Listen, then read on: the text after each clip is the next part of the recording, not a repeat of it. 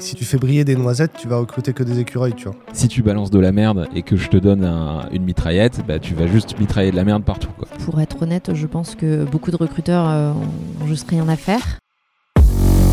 L'heure H, le podcast qui répond aux questions que vous ne vous posiez pas. Les TAM sont-ils les nouveaux marketeurs Si le terme art vous dit quelque chose, c'est sûrement parce que vous êtes gros hacker, marketeur ou fan des Monty Python. In the castle of. Ah! Si vous n'en avez jamais entendu parler, AR, c'est un framework inventé par Dave McClure, le fondateur de 500 Startup, un fonds d'investissement et incubateur de startups. Ce framework consiste à penser son produit logiciel comme un outil marketing pour qu'il génère lui-même sa propre croissance, c'est-à-dire faire du marketing sans ces gros géneurs du marketing. AR, c'est l'acronyme de 5 termes, acquisition, activation, rétention, referral et revenu. Et là, normalement, ces termes devraient résonner chez les RH et plus précisément chez les Talent Acquisition Managers, TAM pour les intimes. Et en fait, les recruteurs, une fois qu'ils ont approché euh, tous les candidats de la Terre, faut qu'ils trouvent autre chose à faire. Et qu'est-ce qu'il y a d'autre à faire que d'approcher des gens au pif Euh, Il faut faire du marketing. C'est de la même manière, une entreprise, au début, tu que des commerciaux et des commerciales qui approchent euh, des prospects, des prospects toute la journée. Une fois que tu as fait le tour de la Terre, qu'est-ce qu'on fait? Ben, Maintenant, on va faire du marketing pour donner en- envie aux gens vraiment de venir chez nous. quoi. Ça marche comme analogie ou pas? Oui, ça marche plutôt bien. Damien Cavaillès est le fondateur de Wheel of Dev, un job board pour développeurs, une population particulièrement prisée des recruteurs. Selon lui, le marketing s'est invité de lui-même dans le recrutement. Welcome to the Jungle, c'est devenu, devenu une nécessité pour tout le monde, même la petite boîte, d'avoir un- une vitrine sur le web, tu vois. Le premier truc qu'on a dû casser pour arriver à ça, c'est de mettre tes collaborateurs et tes collaboratrices comme des vitrines pour l'entreprise pour recruter des gens qui vont dans l'entreprise, tu vois. Si tu fais briller des noisettes, tu vas recruter que des écureuils, tu vois. Et si tu veux recruter des techs, faut faire briller les techs dans ta boîte. Ceux qui ont commencé à faire ça, ils sont en train de faire du marketing, du coup, ils ont besoin des outils et, je trouve que l'outil AR, c'était un des outils qui est le plus versatile. On peut le prendre et l'utiliser. En fait, ce qui se passe, c'est pas que les RH deviennent euh, des marketeurs, c'est plus qu'une bonne partie des RH, et particulièrement dans le recrutement, on va utiliser des stratégies de marketing. Camille Bernard est Head of Talent Acquisition chez Lucas. Arrivée parmi les premiers recruteurs de l'entreprise, elle est aujourd'hui à la tête d'une équipe de 7 personnes. Elle s'est retrouvée aux avant-postes de la guerre des talents dans une entreprise en forte croissance et pour elle, le rapprochement avec le marketing était devenu indispensable. Du fait bah, aussi du changement euh, de ce qu'est le recrutement aujourd'hui et ce qu'il demande en termes d'action pour euh, finalement le, le même objectif qui est de recruter euh, bah, les bonnes personnes, les meilleurs talents souvent, au bon endroit. Donc c'est plus euh, le marketing qui vient dans les RH, qui vient dans le recrutement. Et en s'imprégnant du marketing, le recrutement emprunte aussi les influences du marketing, comme l'explique Carole David. Elle est issue d'une formation en psychologie sociale et elle est aujourd'hui TAM chez Murphy, une plateforme de dépannage électroménager à domicile. Et pour Carole, certaines fondations du marketing sont empruntées à la psychologie sociale. Je pense que c'est plutôt une démarche et du coup derrière des méthodologies qui se déclinent pour répondre à, cette démarche. Avec justement une formation en, en psychologie sociale, j'ai pu voir que euh, la notion d'engagement, qui en fait est le fil rouge de toutes ces méthodologies-là, elle a été étudiée en psychosocial bien avant d'être mise en œuvre euh, dans le, dans le marketing. Et effectivement, les principes de l'engagement en psychologie sociale ressemblent beaucoup à quelques théories du recrutement et du marketing. Deux grands principes de la psychologie de l'engagement que j'utilise tous les jours. La première, c'est ménager le sentiment de liberté. Plus la personne se sent libre de prendre la décision, plus elle va avoir tendance à aller dans le sens de, la décision qu'on lui propose. Le deuxième élément, euh, c'est l'idée d'aller crescendo en termes de coût pour la personne à prendre une décision. Sur LinkedIn, moi j'ai complètement arrêté d'utiliser les in-mails parce que le seul moyen de nous répondre, c'est qu'elles écrivent elles-mêmes un message. C'est un engagement qui est déjà important, alors que passer par une proposition de contact, le premier acte de la personne, c'est pas d'écrire un message, c'est de cliquer sur accepter. Si je lui réécris derrière, elle fera peut-être l'effort de me répondre avec un message. Si elle le fait, eh bien, ça va euh, influencer positivement le fait qu'elle va accepter un coup de téléphone derrière. Et puis après un entretien. Et puis après peut-être euh, une proposition euh, d'embauche, etc. Manifestement, les frontières sont devenues poreuses entre les métiers, à tel point que la question de l'influence entre le marketing et le recrutement est devenue le nouveau paradoxe de l'œuf ou de la poule.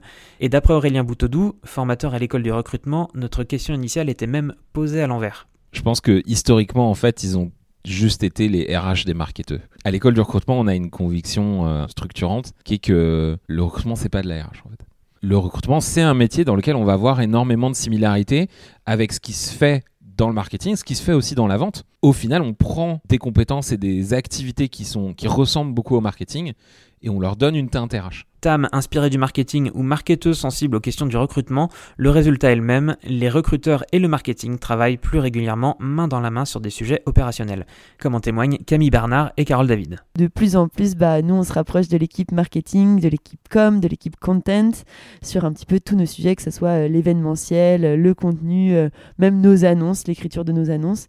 Donc c'est un peu intéressant de aussi être témoin de ce rapprochement-là. On a développé une, collaboration avec l'équipe acquisition. Il y a eu des euh, tentatives sur les réseaux sociaux pour créer des, euh, des stories, par exemple, sponsorisées sur, euh, sur Instagram. On s'est rendu compte que tous les call to action qui avaient été utilisés spontanément par l'équipe acquisition étaient très pushy et demandaient tout de suite de postuler. Là, on est sur une décision de changer de job ou en tout cas de se réorienter. Donc, on doit nécessairement utiliser un vocabulaire qui va être alternatif. Plutôt que de dire postuler, on va plutôt dire je veux en savoir plus. Donc là, on est purement sur la psychologie de, l'engagement. Et d'étape en étape, on va essayer de favoriser ça en euh, augmentant petit à petit le coût de l'engagement à chaque, euh, à chaque décision. Mais ce rapprochement n'exclut pas quelques différences, c'est le cas notamment pour la longueur des messages. Là où la concision est reine au marketing, c'est l'exhaustivité qui devrait primer dans le recrutement, d'après Aurélien Boutodou.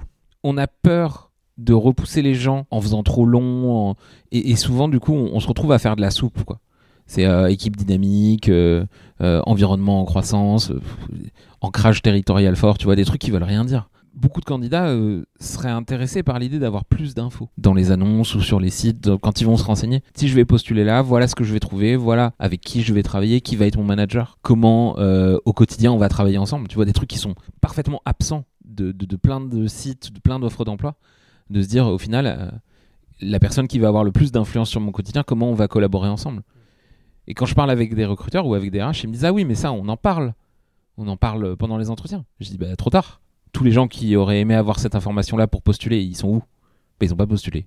Un autre rapprochement notable, c'est l'utilisation de témoignages pour convaincre. Là où le marketing va utiliser des témoignages clients, les recruteurs vont plutôt faire témoigner des collaborateurs dans des démarches d'ambassadorisation. Enfin, moi, je suis méga chaud sur tout ce qui est projet ambassadeur et que la Concorpo, ce soit un agent de, de soutien pour l'ambassadorisation. Genre par exemple, il y a des Concorpo qui mettent des embargos sur certains médias, etc. C'est pas ça que tu as envie de faire. Tu as envie d'encourager tes collabs à prendre la parole, tu as envie de les, les empowerer, de les émanciper dans leur prise de parole, tu as envie de faire des ateliers avec tous les managers de tes équipes qui recrutent en disant, OK, ben, comment vous voulez parler de Lucas? C'est quoi les arguments?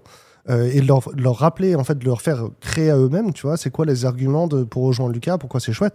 Tu vois, simplement, tu, tu, tu te poses avec une équipe de tech aujourd'hui, tu vois, et tu leur dis c'est quoi, euh, c'est quoi les arguments que vous allez utiliser pour convaincre un pote en soirée pour qu'il vienne bosser chez Lucas? Je suis sûr qu'ils ne sont jamais posé la question. Ils vont dire que des trucs intelligents. Et ce qui est intéressant, tu vois, sur cette notion d'injonction à l'influence, euh, où, des salariés doivent prendre la parole, je vois deux cas de figure. Tu as soit des petites structures avec des, du coup, des, des, des, marques qui sont peu connues, qui sont obligées d'utiliser leurs salariés, leurs salariés comme levier. Parce qu'au final, c'est eux qui ont plus des plus gros réseaux que la marque. C'est-à-dire que la marque est moins connue que les salariés qui en font partie. Et de l'autre côté, tu as des organisations qui sont beaucoup plus grandes, avec, euh, avec justement des marques très très reconnues, mais où du coup il y a une difficulté pour des candidats de faire la différence entre la marque commerciale et la marque employeur. Et du coup, il y a ce besoin pour des salariés d'aller montrer très concrètement bah, c'est quoi travailler dans n'importe quelle autre grosse boîte qui a déjà une, une marque qui est déjà très établie. Il faut parfois aider à comprendre des marques qui sont peut-être trop connues. Comme tout bon marketeur le sait, pas de business sans marque forte, surtout dans un contexte hyper concurrentiel. C'est la même chose pour les TAM, pas de recrutement sans marque employeur forte. Camille Bernard. La marque employeur, globalement, c'est aujourd'hui un gros enjeu des RH et du recrutement, euh, puisque euh, surtout lorsqu'on est dans un, euh, écosystème ou un environnement qui est finalement à l'échelle du monde assez petit, assez de niche, bah, on se bat un petit peu pour les mêmes talents, pour les mêmes super talents, donc il faut leur donner envie, il faut leur montrer assez honnêtement ce que c'est l'entreprise et pourquoi est-ce qu'ils pourraient être au bon endroit s'ils nous rejoignaient. Si tu n'as jamais entendu parler de la boîte avant, même si l'annonce est bien écrite, ça va pas convertir forcément super bien. Et pareil, un recruteur qui approche des gens sur LinkedIn, euh, sur LinkedIn pour, recruter des devs, faut approcher 30 personnes pour en avoir un qui te répond et il est peut-être pas chaud. Ton, taux de réponse, il est directement proportionnel à la notoriété et l'image de ta, de ta marque employeur. Comme pour une marque corporate, l'efficacité de la marque employeur réside autant dans son pouvoir d'attraction que dans son pouvoir de répulsion. Pour Aurélien Boutodou, elle se doit d'être franche et transparente, quitte à ne pas plaire. Et pour Carole David, la volonté de séduire le plus largement possible, notamment via des politiques salariales attractives, peut vite s'avérer contre-productif. Et accepter de repousser dans le recrutement, et en, particulier dans sa communication de recrutement, c'est s'ouvrir la possibilité d'être vraiment attractif.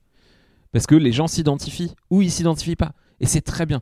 Parce que je pense qu'on perd un temps infini à faire passer des entretiens à des gens qui au final n'auraient jamais postulé si on leur avait dit plus clairement qu'est-ce qu'ils peuvent retrouver euh, dans l'entreprise une fois qu'ils y auront mis les pieds. Je trouve que c'est très consensuel. On se dit ah faut faut pas faut pas faire peur aux gens parce qu'on a peur de pas avoir de candidat et c'est une une fausse bonne idée. Il y a des, des choix qui peuvent être faits plutôt dans une logique d'attirer les profils et qui joue sur la rétention derrière. C'est la question notamment du cadrage euh, des rémunérations qui euh, a connu euh, des envolées incroyables ces dernières années, donc qui ont sans doute permis pour les entreprises qui ont fait ce choix-là d'attirer des personnes, mais qui en termes de rétention ne laissent plus autant la possibilité aux personnes de partir si elles sont insatisfaites parce qu'elles sont dans une prison dorée. D'un point de vue chiffre, on a des taux de rétention qui sont intéressants, mais après si on se pose la question de est-ce que c'est les bonnes personnes qui restent, est-ce qu'elles restent pour de bonnes raisons, euh, est-ce qu'elles sont heureuses dans ce qu'elles font et donc est-ce qu'elles sont aussi à leur niveau optimal de, de performance. Euh, là, je suis pas sûre qu'on soit aussi, euh, aussi catégorique. Et dans ce contexte, le rôle du Talent Acquisition Manager est prépondérant puisqu'il est le porte-étendard de la marque employeur. Il est souvent le premier point de contact des candidats avec la marque, ce sont donc ces actions qui impacteront positivement ou négativement l'image de l'entreprise. Camille Bernard. Il n'y a rien de pire hein, pour ta marque employeur que d'avoir loupé euh, ta première Une approche négative va être hyper marquante, là où une approche positive bah, va passer comme une approche euh, relativement normale. Encore une fois, nous, notre choix, c'est euh, de contacter moins de personnes, mais de bien le faire. Pourquoi? Parce que parfois, cette personne-là n'est pas intéressée, mais elle-même, elle a tout un entourage à qui elle peut parler de l'entreprise. Si cette approche a été négative ou mauvaise, bah, c'est la première chose dont elle parlera. Donc il y a vraiment un enjeu d'image aussi de l'entreprise et de marque employeur. Et à ce sujet, il est grand temps d'évoquer l'éléphant au milieu de la pièce, l'automatisation. Si la pratique est répandue et admise en marketing, en matière de recrutement, l'automatisation peut être un peu moins bien vécue par les candidats. Carole David. Ce que voient euh, beaucoup de profils, c'est les automatisations euh, pourries. Les gens ont eu la possibilité euh, d'un coup de pouvoir publi-poster des messages. Et ça, malheureusement, ça a donné lieu à des effets de, d'approche en volume toutes pétées. Et ça, je pense que ça fait énormément de tort à la profession. Mais le problème de l'automatisation dans le recrutement n'est pas tant sur la forme, mais plutôt sur le fond, comme l'explique avec beaucoup de finesse et d'élégance Aurélien Boutodou. Si tu balances de la merde et que je te donne un- une mitraillette, bah, tu vas juste mitrailler de la merde partout. Donc que ça soit automatisé ou pas, le fond, c'est est-ce que ton message il était bon? Est-ce que ta compréhension de ta cible était assez bonne? C'est un vrai talent que de comprendre l'attente de sa cible et ensuite de développer un message qui peut s'adresser non pas à une personne mais à une audience. Et c'est pour ça qu'on a lancé Will of Devs. À la base, c'est que j'avais 30 messages par jour sur LinkedIn, mais il y en avait d'autres pertinents. Les 28 autres, fallait que je réponde pour savoir si c'était pertinent. Et c'était pas le message d'approche qui est pourri, c'est juste que c'est mal ciblé. Mais en fait, ils sont obligés de mal cibler parce qu'en fait, comme ils ont un taux de réponse qui est pourri, ils sont obligés d'élargir les, le canon du fusil, tu vois. Et en fait, à la fin, ils tirent à côté. Et en fait, c'est désirable pour tout le monde. Le problème, c'est pas qu'ils automatisent. Le problème, c'est que personne n'a envie de leur parler et c'est pour ça qu'ils automatisent. Alors que si on fait du marketing correctement et qu'on on fait en sorte que leur cible, elle les connaît bien, que leur cible, elle a envie de parler avec eux, leur cible, elle a envie d'aller travailler dans leur boîte, en fait, on n'est plus obligé d'automatiser les messages d'approche. On peut automatiser ce qui se passe après. Et eux, ils peuvent passer du temps de meilleure qualité. Ils passent moins de temps à sourcer. Ils passent plus de temps à amener les candidats jusqu'à la signature, tu vois. Pour être honnête, je pense que beaucoup de recruteurs euh, ont juste rien à faire. Et c'est aussi pour ça que euh, perdurent encore des, des pratiques comme ça d'approche directe avec euh, bonjour, euh, prénom et euh, j'ai euh, vu votre profil, il est extrêmement intéressant et je vais vous proposer le, le poste de vos rêves qui n'ont absolument aucun intérêt. Pour autant, l'automatisation dans le recrutement reste un passage obligé pour certaines entreprises, notamment celles en phase d'hypercroissance où les besoins en ressources humaines ne peuvent plus être comblés par des approches entièrement artisanales. L'essentiel reste d'automatiser ce qui est pertinent d'automatiser. tout ne peut pas se scaler. On va pouvoir scaler beaucoup de missions qu'on va avoir euh, dans le recrutement. On a plein de tâches aussi qui sont assez euh, répétitives et à faible valeur ajoutée. Donc on va pouvoir utiliser des nouveaux euh, outils pour automatiser ça. Donc il y a quand même cette logique d'automatisation qui arrive. Mais effectivement, dans l'exemple du nurturing dont on parle, on va automatiser les rappels, mais on va pas automatiser euh, l'envoi de messages, des messages préécrits. On veut garder, en tout cas c'est aussi notre parti pris chez Lucas, on veut garder un contact très humain le plus personnalisé possible parce que euh, la logique de masse, elle a aussi ses limites dans le recrutement. Imaginons, je suis une euh, PME avec une organisation très fluide, pas beaucoup de process, euh, euh, je donne beaucoup d'autonomie, beaucoup de liberté à, mes salariés. Qui est-ce qui va avoir envie de venir travailler dans ces environnements-là? Typiquement les gens qui vont avoir envie d'avoir cette liberté de pouvoir organiser leur mission. Et du coup, dans quel environnement cette personne-là, elle peut se trouver aujourd'hui? Elle se trouve peut-être dans une entreprise qui ressemble pas à ça. Elle va être énervée par ça. Et du coup, je vais lui dire, dans mon message, je vais lui dire, ah, vous commencez peut-être à en avoir marre euh, dès que vous voulez lancer un projet de devoir euh, obtenir l'approbation de euh, quatre personnes différentes ou de passer un temps infini en réunion plutôt que de produire des choses. Ça, c'est pas adressé spécifiquement à cette personne-là. Mais ça représente peut-être la réalité de plein de gens. Ce message-là, si ça correspond bien à l'attente de ma cible, bah, je l'écris, je peux l'envoyer à 30 personnes. Il peut y avoir de l'empathie dans l'automatisation. La logique d'automatisation, en fait, c'est pas un 1 ou 0, c'est pas on automatise tout, on n'automatise rien. Dans le cas de Murphy, l'essentiel de nos recrutements, c'est des recrutements qui ciblent des personnes en reconversion, qui vont se former au métier de technicien électroménager. On a euh, une problématique euh, d'exigence du permis B, Euh, c'est quelque chose qu'on indique dans l'annonce. Il y a quand même des personnes qui postulent et qui répondent je n'ai pas le permis. Pouvoir traiter ces candidatures de façon automatique, bah, c'est libérer de la bande passante, de l'énergie, de la charge mentale pour accorder plus d'attention à d'autres candidatures qui rentrent dans nos, euh, dans nos critères. Mais ces approches volumistes ont laissé quelques traces dans l'opinion publique.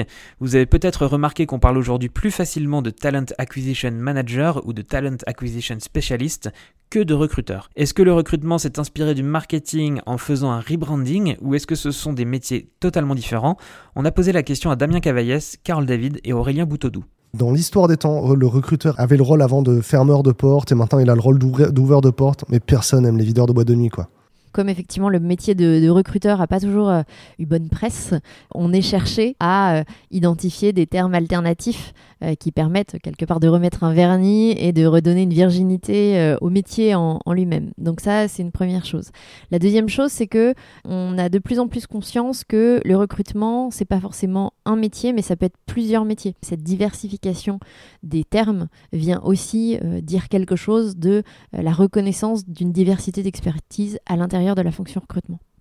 Il y a clairement un rebranding. Je connais plein de gens qui s'appellent recruteurs. Leur métier au quotidien n'a aucune différence avec euh, des talent acquisition managers. Par contre, c'était un rebranding qui était nécessaire pour redonner du poids au métier en termes de politique interne. C'est pas un sous-métier des RH. C'est une discipline à part entière en parallèle des RH. Euh, J'ai connu des structures dans lesquelles euh, le DRH avait une place au COMEX, mais euh, le directeur talent acquisition aussi. Une diversité de métiers, d'expertise et de champs d'action qui crée parfois un manque de compréhension à l'égard des recruteurs et plus largement du recrutement. Quand, quand t'es recruteur ou recruteuse dans une boîte, t'es un peu la, la cinquième roue du carrosse, tu vois. T'es tout seul sur ta, sur ta fonction. Quand ça va pas, c'est de ta faute. Mais en même temps, personne ne sait comment tu devrais faire ton taf. Euh, Quand t'es recruteur, en plus, quand t'es le premier à amener la compétence dans l'entreprise, tout le monde se dit, bah, je sais pas, il y a des gens qui vont venir dans le bureau pour le voir. Je sais pas, c'est à ça que ça sert, tu vois. Alors que bah, recruteur, euh, moi j'ai discuté euh, avec un, un recruteur qui faisait du sourcing, mais lui il était, euh, il recrutait pour les cirques du soleil, tu vois, il faisait des, ça n'a rien à voir, tu vois. Il allait, il allait euh, à partir trois semaines à Sydney pour louer euh, une salle et, et faire des, faire un casting, tu vois. C'est ça de se rappeler qu'il y a, les- il y ces 70 variétés de recruteurs et de recruteuses. Et en fait, quand tu deviens recruteur recruteuse dans une boîte, personne ne sait comment tu vas faire ton taf. Les, les postes sont pas fournis et c'est de ta faute. Et en fait, du coup, ils sont obligés d'aller chercher dans les outils, ils sont obligés de chercher des solutions. Et du coup, il y a peut-être un effet darwiniste qui dit que euh, ceux qui sont plutôt bons en marketing, c'est ceux qui restent longtemps dans la boîte, tu vois. Et à force de s'inspirer d'autres métiers et d'emprunter toujours de nouvelles techniques pour rester pertinent, nous sommes actuellement les témoins d'une nouvelle mutation du recrutement. Peut-être que demain, on va utiliser des méthodologies no-code ou des approches no-code qui vont être intégrées à des outils métiers. Quand je parlais tout à l'heure de euh, l'automatisation de certaines catégories de candidatures euh, dans notre logiciel de, de gestion de candidature, notre ATS, on est là-dedans. Rendre les pratiques no-code presque invisibles, mais naturelles en les intégrant dans des outils euh, métiers pour que euh, ben, un maximum de personnes puissent y avoir accès. Il y a un vrai métier par contre qui, apparaît maintenant, c'est le Rec Ops, recruteur Ops. C'est le même mouvement que le Dev Ops, mais en fait c'est des gens qui font du no-code et du tooling et de l'automatisation. Euh, et donc c'est le pur, mé- pur métier de mettre en place des outils, de brancher les outils entre eux. Et ça, ça montre vraiment un mouvement qui vient du gros hacking vers le recrutement. C'est-à-dire que les, gros hackers d'hier aujourd'hui, c'est des no-code builders, tu vois, des gens qui font l'automatisation partout dans ton entreprise.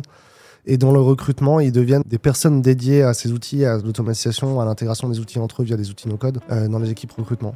Merci d'avoir suivi cet épisode, et la prochaine fois que vous ne vous poserez pas une question, nous y répondrons quand même.